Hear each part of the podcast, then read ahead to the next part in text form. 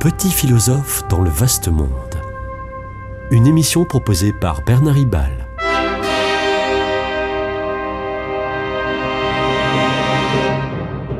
Bernard Ribal, essayiste, agrégé et docteur en philosophie. Le gouvernement a changé plusieurs fois d'argument pour chercher à nous convaincre du bien fondé de la réforme des retraites.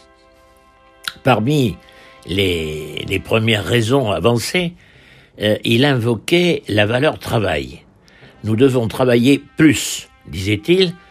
Une partie de la gauche, d'ailleurs, euh, vante aussi le travail, par exemple le Parti communiste.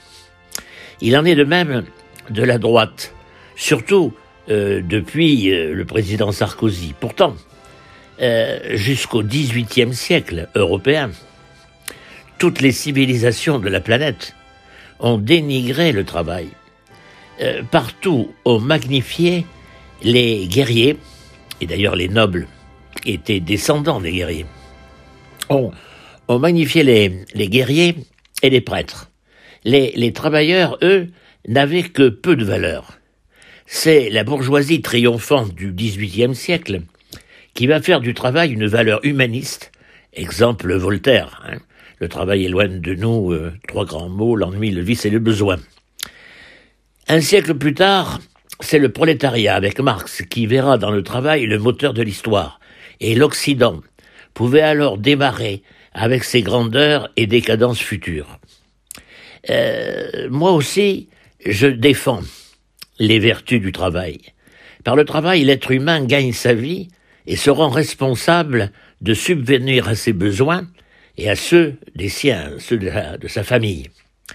Le, le travail permet aussi de se réaliser à travers une œuvre, une action. Le travail nous socialise dans des relations concrètes et utiles. De même, le travail nous confère une identité, celle d'un métier qui a ses règles de noblesse. Pourtant, pourtant, en 2023, le travail est souvent mal vécu. La plupart des jeunes, entre guillemets, des jeunes sexagénaires, euh, cherchent moins à conserver ou retrouver un emploi qu'à mettre en œuvre rupture conventionnelle, chômage indemnisé ou diverses formes de pré-retraite.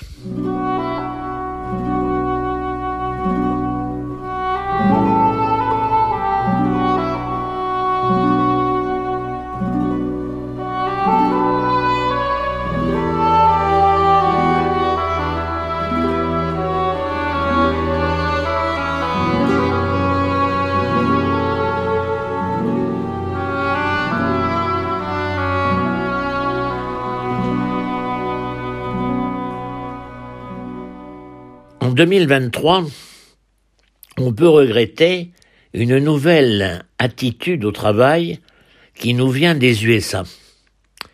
La quiet quitting, euh, appelée aussi démission silencieuse. Il s'agit subrepticement d'en faire le moins possible, de se désengager sans bruit de son travail. Une sorte de démission tout en démission tout en restant en fonction. Le manque d'attractivité du travail fait perdre beaucoup d'argent aux entreprises pourtant en quête d'un personnel battant. Les réseaux sociaux véhiculent à grand flot les témoignages d'astuces pour se départir au mieux de sa charge de travail sans que la hiérarchie s'en aperçoive, trop clairement du moins. À cet égard, TikTok, le réseau social TikTok, euh, bat des records. Hein. Un récent sondage, par ailleurs, révèle que seulement 6% des salariés se sentent engagés dans leur travail professionnel et que 25% sont totalement désengagés. Cette baisse de motivation tient en partie à l'expérience des confinements au domicile pendant la pandémie. Beaucoup ont souffert de cette assignation à résidence sanitaire, mais beaucoup aussi, voire les mêmes, ont apprécié ce retour à la vie privée, à l'éloignement de l'entreprise. Le télétravail, lui, n'est pas un désengagement, mais vécu de façon déviante, il peut conduire au désengagement du travail. Les directions ont trop souvent initié un management par le stress, un harcèlement devenu culture d'entreprise, au point que des collègues de travail se harcèlent entre eux. Les structures et les fonctionnements des entreprises désengagent les salariés qui n'appartiennent à l'entreprise que par le Code du travail, mais pas par le Code civil, qui, lui, ne définit l'entreprise que comme association de propriétaires, association d'actionnaires. Et souvent, à leur corps défendant, les salariés ne sont pas des partenaires, ce sont des mercenaires. Un minimum de travail pour un maximum de salaire, comme disait jadis un leader syndical matérialiste. Il faut d'urgence donner du sens au travail salarié par des formes dynamiques de participation à la gestion. Instaurer la confiance en favorisant l'harmonisation de la vie privée et de la vie professionnelle.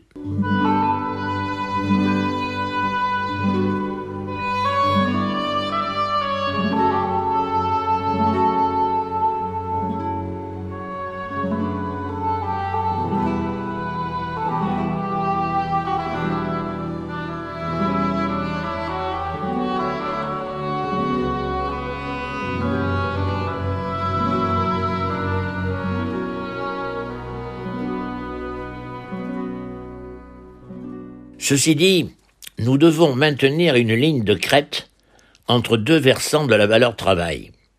Le versant de consécration du travail dans la tradition sociale chrétienne, qui enseigne que par son travail l'homme est co-créateur du monde, comme le dit l'encyclique Laborem Exercens. On n'est pas obligé d'y croire à la lettre, mais tous, nous savons vivre du caractère sacré de notre travail. L'autre versant est celui où l'on se défie d'une primauté totémique du, travail qui nous plongerait dans l'enfer de, de l'hyperactivité prométhéenne. On peut aussi euh, vivre ici ou là comme les oiseaux du ciel et le lys des champs, autre tradition sociale chrétienne beaucoup plus orphéenne. À cet égard, pourtant, le travail a changé de nature et il participe de plus en plus à une certaine pacification de la vie, de la vie professionnelle, et à réduire la violence prométhéenne de la révolution industrielle de la fin du XIXe siècle. La vie infernale du mineur de fond, confronté à la très grande chaleur, à, la poussière irrespirable, au, au bruit infernal, au danger, et épuisé par des efforts pour arracher le charbon, eh bien, c'est bien là le modèle de ce qu'était la violence du travail. D'abord une violence faite à la nature, afin de lui faire rendre gorge, en la soumettant aux besoins des hommes, mais aussi violence faite à soi-même, par un travail épuisant, aux ordres d'une hiérarchie, elle-même au service du seul capital. Et enfin, violence entre les hommes, aux prises avec une lutte des classes sans merci. Le paradigme est hélas, est hélas toujours en partie d'actualité. Mais euh, si le travail du mineur, du mineur de fond, a heureusement évolué quand il n'a pas complètement disparu. Aujourd'hui, et depuis 40 ans, le travail s'est tertiarisé, secteur tertiaire. L'actuelle, l'agriculture, qui est le secteur primaire, n'occupe euh, qu'une infime partie de la population active aujourd'hui.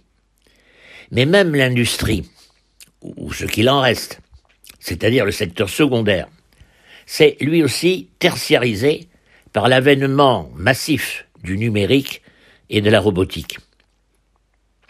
L'agriculture aussi, d'ailleurs, s'est tertiarisée.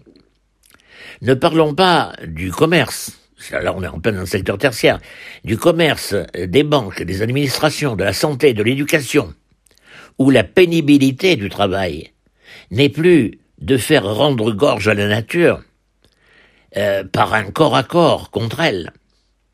Le travail, le travail dans tous les secteurs d'activité relève de plus en plus principalement de l'information et de la communication. La violence ne convient pas à la pratique de l'information et de la communication. Certes, la compétitivité euh, nous entraîne encore aujourd'hui dans une société violente, mais Orphée, Orphée est bien là. Si notre 21e siècle sait se comparer avec le 19e ou même le 20e siècle. D'ailleurs, la nature est de moins en moins considérée comme un butin que le travail humain devrait piller. La nature se voit à travers aujourd'hui le regard d'Orphée. Elle est à protéger et à contempler, et non à dévorer sans retenue. Le contact avec la nature se fait moins par le travail que par le sport et les loisirs, sauf pour euh, par ce qui reste de travail vraiment vraiment manuel.